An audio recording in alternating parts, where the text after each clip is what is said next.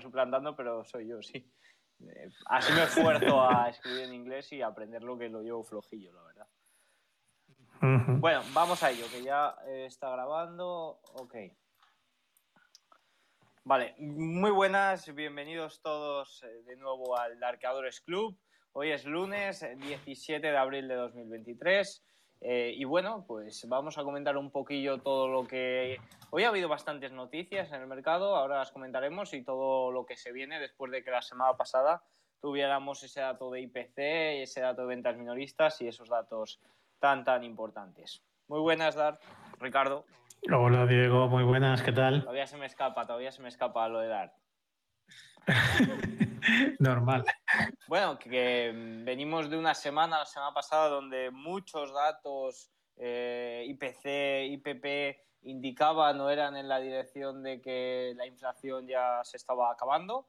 Eh, también tuvimos el dato de ventas minoristas el viernes que iba un poco en, en, esa dirección. Y luego tuvimos el dato de la Universidad de Michigan de confianza del consumidor que sí que pronosticaba que para dentro de un año quizás podía haber un repunte de inflación que fue un poco lo que asustó a los mercados a última hora el viernes. Y creo, por lo menos hasta hace una hora, los mercados mantenían ese susto en el día de hoy. Sí, de momento, bueno, estamos viendo dos tipos de mercados, ¿no? Por un lado, los grandes índices que están en rojo, el SP500 y el Nasdaq 100, y por otro lado, el Russell 2000 y Russell 2000 Growth que están en positivo, ¿vale? Principalmente, ¿a qué es debido? Pues bueno, eh, una de las noticias que decías antes importantes que ha habido hoy, pues eh, ha afectado a Google, ¿no? que es una compañía que pesa bastante, porque al final tienen las Google, las Alphabet clase A y las clase C, creo que son, eh, que cotizan con dos tickers diferentes.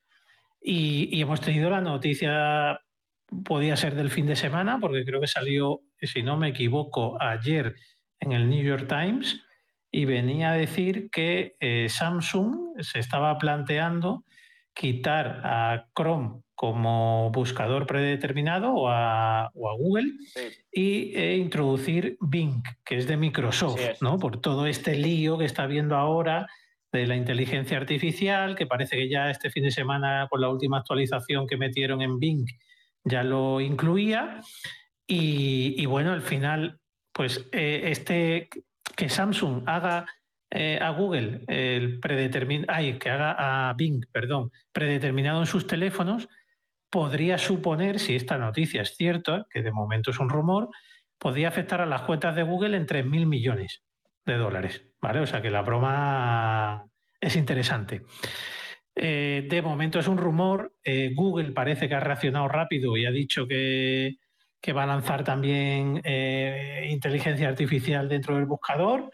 Y, bueno, a mí me cuesta pensar. Una cosa es que se lo hayan podido plantear señores de Samsung y otra cosa es que Google no vaya a reaccionar de tal manera que vaya a ofrecer lo mismo, igual o mejor, para conseguir que esos 3.000 millones no se fumen de las cuentas de Google, ¿no? A ver, yo con respecto a ChatGPT y demás, tengo la teoría de que si eres eh, bueno en algo no te sirve para nada. Es decir, eh, si quieres sacar contenido, por ejemplo, si lo enfocamos a la creación de contenido, si quieres sacar contenido vacío, ok, te sacará contenido vacío. Pero si quieres crear contenido de verdad, no te sirve para nada. Y, y, he hablado con programadores que conozco y demás y es un poco lo mismo. Sí, te puede ayudar para cosas que no conozcas, para introducirte y demás, pero a la hora de desarrollar algo complejo, ni mucho menos ahora mismo te, puede servir. Y luego está el peligro de, bueno, ya Google eh, con los datos y demás ya tiene muchos problemas, pero cuidado con OpenAI porque también va por el mismo, eh, por la misma senda y si además eh, tiene mayor potencial de autoaprendizaje y de conocernos mejor y demás, pues eso también puede suponer un gran problema que ya ha supuesto amenaza, bueno, eh, se estuvo prohibido en Italia y ahora está ahí tratando de, que se retire la prohibición, aceptando algunas limitaciones y demás. O sea que yo todavía la verdad que estoy un poco... tengo pausa ante este movimiento tan rápido de la inteligencia artificial. Pero por otro lado, piensas que, que estén compitiendo y que este rumor también quizás pueda hacer a Google ponerse las pilas y acercarse más a Microsoft, ¿no? Sí, yo creo que Google se va a poner las pilas y que al final es muy difícil que un buscador que representa hoy, hoy en día el 3% de cuota de mercado de buscadores eh, pase a ser de la noche a la mañana top. Entonces, que, Samsung, el fabricante, cambie el, buscador predeterminado, no quiere decir que luego uno, cuando se compra un Samsung Galaxy, no pueda cambiar el buscador predeterminado y volver a poner Google, que es el que le gusta. De hecho, yo conozco mucha gente que tiene un iPhone y cuando se compra el iPhone pone de predeterminado Google Maps. Eh, porque no le gusta el Apple Maps, ¿no? Creo que se llama. Eh, claro, eh, entonces, y, en, buscador, pues puedes, o el navegador, puedes usar Chrome en lugar de Safari. Pues bueno, pues son cosas que al final, cuando las tenemos muy interiorizadas, pues cuesta mucho cambiarlas, ¿no? Y, cuando tenemos Google metido en las venas, pues cuesta mucho salir de ellas, aunque cambien la predeterminación, ¿no? O el programa que viene, que viene predeterminado en todos los teléfonos de, Samsung. Así lo veo yo, pero bueno, eh, de momento es solo un rumor. Es que también que una empresa como Google esté cayendo ahora mismo un 2,84%, en pre-market haya caído un, un casi un 5% por un rumor, eh, pues pues llama la atención, ¿no? Cuando no es una noticia confirmada, dices, oye, si se confirmara, ¿cuánto sería, no? O sea que, pero no, no creo que llegue la sangre al río. Lo que sí que puede servir es para que a lo mejor Samsung apriete un poco las tuercas a Google y le diga, oye, en lugar de 3.000 millones, hazme una rebajita, ¿no? Y, y, conseguir mejor precio. Pues eso puede ser, pero no creo que se vaya a cambiar a bien. Luego también hemos tenido la noticia de Apple, que, va a ofrecer cuentas remuneradas, sobre todo en Estados Unidos, eh, con Apple Car y demás, que eso también, eh, eso viene bien para que los bancos también se pongan un poco las pilas. Aquí la noticia que hemos comentado, pues para que Google si eso apriete un poco más y, le dé caña, pues está también para los bancos, que sobre todo los bancos regionales están viéndose obligados para no, no que no aumente la fuga de depósitos. Claro, aquí eh, podría entrar en juego un poco el tweet que acabo de publicar yo sobre Apple. Y es decir, eh, Apple se ha dado cuenta hace ya un tiempo de que la venta de smartphones o de última generación, de iPhones de última generación, eh, tiene un límite, porque todo tiene un límite, y está buscando fuentes alternativas de ingreso. Y esas son servicios pues la cuenta remunerada que ha sacado hoy entraría dentro de esos servicios adicionales que además le generan unos márgenes muy superiores a lo que es la venta de hardware. ¿Vale? Eh, también em, hace poco salió la noticia de que Apple iba a crear un dispositivo para controlar la, la, glucosa, ¿no? Para, para los diabéticos. Y las empresas que tenían que ver con con este tipo de dispositivos como Insulet, que es el ticker pod, y ver eh, cuál es la Dexcom, que es la otra, eh, pues bajaban ese día. Pues yo creo que al final Apple se está dando cuenta de, oye, nos tenemos, tenemos que transformarnos si queremos seguir siendo eh, lo que hemos sido hasta ahora, una máquina de hacer dinero, y con los servicios obtenemos mejores márgenes que con, que con el hardware. Es decir, necesitamos menos ingresos para ganar eh, el mismo o más dinero. Y ya los servicios representan el 17% de eh, la facturación total de, Apple, de lo que ingresa Apple. ¿vale? Eh, entonces, bueno, pues esa cantidad va a ir creciendo cada vez más y, se está viendo, ¿no? Noticias como la que acabas de comentar, van ampliando el abanico. Cada vez quieren, quieren meterse en más cosas que le den ingresos extra. Sí, tiene todo el sentido del mundo. Al final, eh, de vender iPhones cambiando el color no puedes vivir toda la vida. Y es que últimamente Apple es lo que está haciendo.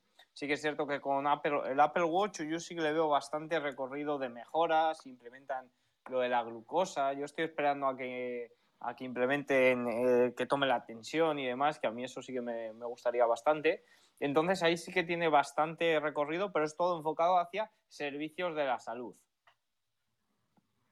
Sí, sí, claro, porque al final también se da cuenta de que hay mucha gente que está dispuesta a pagar por ese tipo de servicios. Al final, todo lo que lanza Apple o todo lo que intenta no, no es, eh, no es, pura indagación, ¿no? Vamos a ver qué tal funciona esto, sino que supongo que llevará unos estudios detrás que, importantes del comportamiento humano, por qué estamos dispuestos a pagar y por qué no. Y ojo, porque también eh, puede estar enfocado hacia que la población cada vez eh, está más envejecida. Estamos, eh, la población cada vez es más mayor y cada vez va a necesitar más estos servicios de, la salud.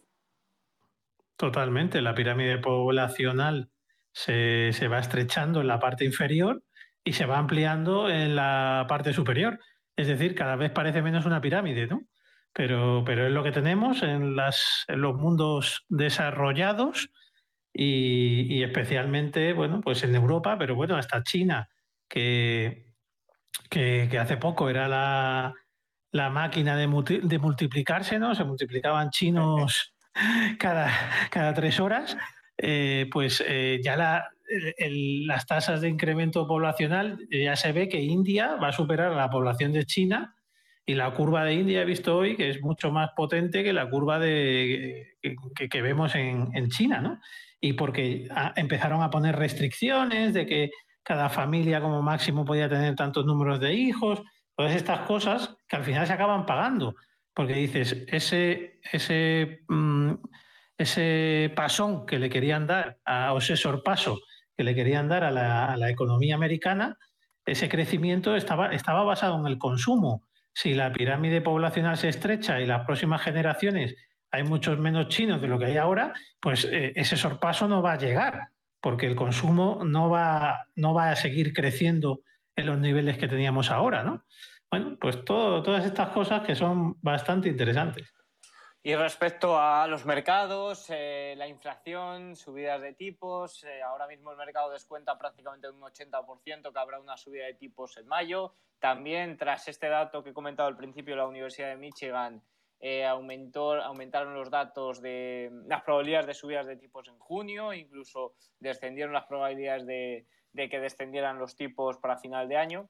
Que bueno, esto se moverá muchísimo, eh, habrá muchos datos antes y cada día eh, pasan cosas nuevas.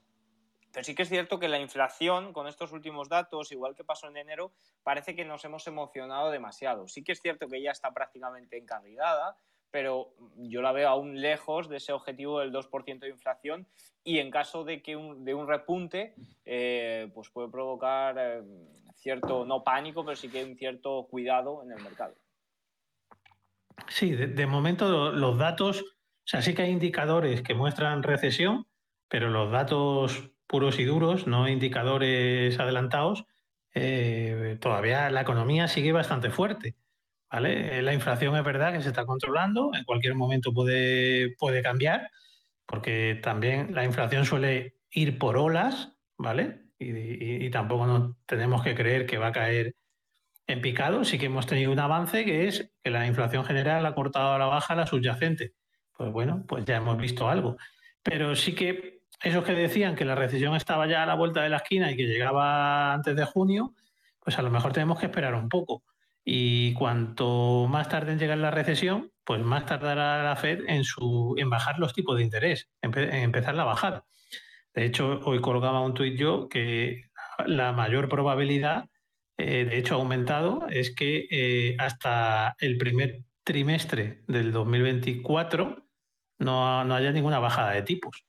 Así que, bueno, pues el mercado está en modo... Mm, yo creo que lo que estamos viendo en el mercado de renta variable es que como si el mercado se estuviera creyendo el soft landing o el no landing.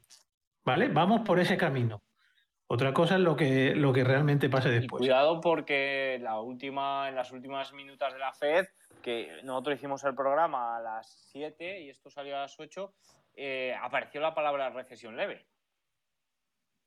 Sí, sí, correcto. De hecho, el mercado racio que parecía que podía haber pocos motivos para que las actas de la Fed afectaran al mercado y sí que se vio que, afectaron y fueron justamente por esas palabras que tú estás diciendo, que se veía una recesión suave a final de año. Entonces, eh, ¿el mercado qué quiere decir? Que si afecta, aunque fue momentáneamente, pero ¿qué quiere decir si afectan estas palabras? Pues realmente lo que quiere decir es que el mercado está casi posicionado en que no hay recesión, ¿no? Al menos en la renta variable. En, el mercado de bonos se está viendo otra cosa, aunque tampoco estamos en una recesión inminente, porque las zonas de soporte han aguantado bastante bien, eh, o, las de resistencias en el caso de los precios de los bonos, no de las yields. Y, bueno, pues de momento vamos a continuar. Ahora lo que parece que lo próximo que interesa, pues son los resultados empresariales del primer trimestre, a ver cómo salen, ¿no? Que ya empiezan a confesarse, no sé si mañana o pasado, empiezan las grandes, ¿no? Que esta semana tenemos Netflix y tenemos a Tesla.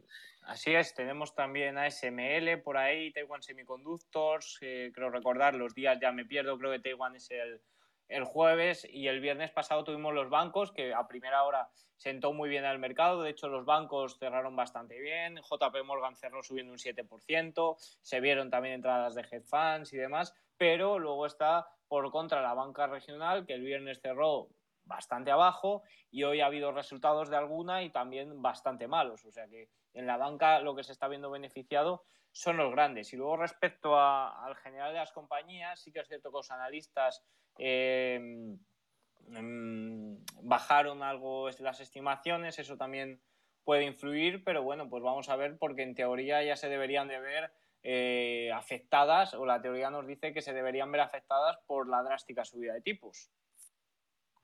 Sí, sí, está claro que, que, la subida de tipos tiene que empezar a afectar de alguna manera, empezar a afectar a las peores, sobre todo primero. Y, bueno, vamos a ir viendo. Es que está, está muy interesante, la verdad. Tenemos al mercado en plena zona de, resistencias, ¿no? Que está ahí, que, parece que le cuesta superar la zona donde estamos, pero por otro lado tampoco baja. Yo creo que la prueba, la, mejor prueba que tenemos de lo que de que el mercado no quiere bajar es eh, el resultado que estamos teniendo ahora mismo en la cartera de la comunidad privada de, darcadores. Tenemos siete valores. O sea, eso no lo teníamos desde el año 2021. ¿Vale? Desde 2021 yo creo que no teníamos eh, siete valores en cartera. Pues ahora mismo, básicamente porque no nos aguantaban. ¿eh? saltos de stops y, y, nunca hemos llegado a entrar tampoco en tantos a la vez. Pero ahora mismo hay siete valores en cartera siete valores que están, creo que de ellos seis en positivo en la cartera, eh, lejos ahora mismo de stops y con la cartera en positivo. Eh, o sea que ese es el mejor indicador de la salud del mercado, ¿no? el ver cómo se comportan los valores que tienes en cartera. Bien es cierto que también estamos viendo que la cartera, eh, lo comentábamos hoy en la comunidad, que tiene como una fuerza relativa superior a la que muestran los índices, ¿no? Porque tanto el viernes como hoy fueron días así un poco shopping que llaman los americanos, ¿no? Un día ni fu ni fa, cayendo un poco y demás, y la cartera se estaba comportando muy bien, ¿no? Pues, pues eso es lo que estamos viendo eh, eh, hoy también, que lo, que lo vimos el viernes. Encima el, el, tipo de cambio, el dólar euro, pues nos está ayudando porque el dólar está subiendo hoy un 0,66 ahora mismo, con lo cual es un, un viento de cola más para, el comportamiento de la cartera. Así que, bueno, de momento, mientras los stops no te vayan saltando, pues quiere decir que, algo está en el mercado comportándose bien, ¿no? Y, eso hacía mucho tiempo que no pasaba, como digo. Por tanto, no descartemos que, como ya habían pronosticado algunos, pues podamos dar un estirón y superar esa zona 4180, 4200 que, que parece de importante resistencia hasta dar un estirón hasta el 4300 antes de la zona, antes de que pueda llegar una, una temida recesión. No, es que aunque a nivel macro todo nos indique que esto se puede ir abajo y también datos como la salida de, renta, de dinero de la renta variable a la renta fija y demás, a mí el mercado me parece prácticamente, el S&P 500 me parece más bien lateral, pero el Nasdaq a mí me parece eh, alcista ahora mismo y el S&P 500 si rompe la zona de los 4.200, la verdad que también. Entonces, la mayoría de compañías están dando señales alcistas, que hay que tener mucho cuidado, que quizás los stops hay que ajustarles en cuanto entras en positivo para evitar sustos o quizás entrar con menos proporción de la cartera, por supuesto, pero no hay que ignorar eh, el movimiento del mercado. De hecho, hablaba el sábado, em, hablaba el sábado eh, y me decían, es que el dinero tonto, no el dinero tonto, el dinero menos informado, pues compra y compra y compra y se va al alza. Ya, pero nosotros si nos consideramos dinero inteligente, también tenemos que saber aprovechar eso con precaución por si se llega a la recesión o por si hay un evento que tumbe el mercado. Ahora que hay más probabilidades, que siempre hay probabilidades, pero ahora pues hay más datos y demás que nos indican recesión, evento crediticio eh, y demás, pero no tenemos por qué dejar de aprovechar los movimientos que nos está mostrando el mercado. Efectivamente, al final, mira, yo me acuerdo en 2020-2021, fue el gran mercado alcista post-COVID, ¿no? Eh, que, días como el de hoy o días de correcciones se veían claramente como oportunidades de compra, ¿no? Eh, todo el mundo se subía al barco, venga, buy the dip y patatín y patatán. ¿Qué ha pasado? Que claro, con las leches que se han repartido en 2022, pues la gente pues está, está escocida, ¿no? Y, a lo mejor puede tener cierto miedo a entrar en, en, determinados valores o en, setups que vean que, que van bien, porque en un mercado bajista, por ejemplo, las roturas, los breakouts no funcionan. Pues señores, están empezando a funcionar. ¿vale? Ya se ven algunos breakouts que funcionan y que se mantienen, es verdad que también hay otros que no, pero se empiezan a ver algunos que sí, y como decimos, gestionando el riesgo adecuadamente, se pueden ir haciendo cositas. Si somos capaces de, poner unos estos ajustaditos y tenemos la suerte de que los primeros días después de una compra el valor sube y podemos subir el stop hasta la zona de break-even, ¿vale? Pues eh, bueno, pues Mm, eh, así estamos gestionando el riesgo correctamente. Ahora, entrar pensando de esto es el nuevo mercado alcista, se va a tirar esto tres años ya subiendo la bolsa y es que estoy comprando Google o estoy comprando eh, Apple baratísimo para tenerlas toda la vida. Bueno, pues si vas con esa mentalidad, a lo mejor te la puedes llevar, ¿no? Pues es, cierto que pueden estar, bueno, la realidad nos dice que el, el PER medio del, del, del SP500 sigue estando caro ahora mismo. ¿vale? Pero, pero podría ser que en el futuro valieran mucho más, sí, podría ser, pero también mucho menos. Por tanto, hay que tener cuidado porque las noticias macroeconómicas eh, son peores de, la que, de las que escuchábamos en el año 2021, donde todo iba bien hasta que empezó a salir lo de la inflación transitoria, ¿vale? Pues ahora no es lo que se escucha es cuidado, recesión profunda, cada vez que tarde más en llegar va a ser más profunda, cada vez que suben los tipos de interés va a ser, más duro porque la economía le va a costar más. Pues bueno, pues lo que hay que hacer es gestionar el riesgo. Pues esa es la situación que tenemos ahora mismo en los mercados. Eh, por sectores, hoy el sector de servicios de la comunicación eh, se está viendo bastante afectado, supongo que sobre todo por esa caída de, de sobre todo Google. Eh, a ver dónde Google. Sí, Meta también está en, el, en, ese sector, en el XLC. Y Meta creo que también estaba en negativo en el día de hoy, o lo vi hace un rato. Que es que me, he puesto ¿Vale? y me faltaba Google. Google está cayendo ahora mismo un 3%. Pero sobre todo el sector servicios de comunicación, el peor. Veo a Disney también en rojo, aunque solo es 0,40, que también entra dentro de ese sector. Eh, así que bueno, pues ese es el peor sector del día de hoy. El segundo peor, la energía. El petróleo estaba cayendo un 2% en el día de hoy. Así que pues eh, por ahí viene. Y el mejor, eh, que ha sido el peor durante la última semana y prácticamente durante el último mes también, es el real estate, que hoy está ligeramente rebotando, pero lleva tres meses muy malos, un último mes también en el que ha sido el peor comportado, una semana en la que también, y hoy pues un ligero rebote. Sí, tienes otro más pequeño que el de real estate, pero que está subiendo más, que es el biotech, el biotecnológico. Se está metiendo hoy un más 380. Sí, eso es que es industria. Si pongo industrias, eh, me sale. Mira, la industria mayor, el solar me sale. Aquí en, en FIMI lo veo. Sí, solares también estaba funcionando bastante bien hoy. Sí. Mira, este vaso eh, solares. Eh biotecnología, como has comentado, y luego ya me voy a industrias de rey, todas. Sí, al final lo que sigue sufriendo un poco esa corrección, por llamarlo de alguna manera, es semiconductores, que lleva unos días que no está apoyando esa subida del mercado y al final eso lo nota eh, el mercado en general, ¿no? Lo nota que, le está costando subir. Si la tecnología y especialmente semiconductores no apoyan, pues se hace más difícil. Semiconductores habrá movimiento esta semana con ahí con los eh, resultados CERNIS de. Con los resultados. Pero la verdad que al final eh, semiconductores se vio también bastante afectado por esa noticia que salió de los ordenadores de Apple y demás. Y yo creo que estará también muy ligado a lo que haga esa, esa industria, la industria de los periféricos, la industria de la informática y demás.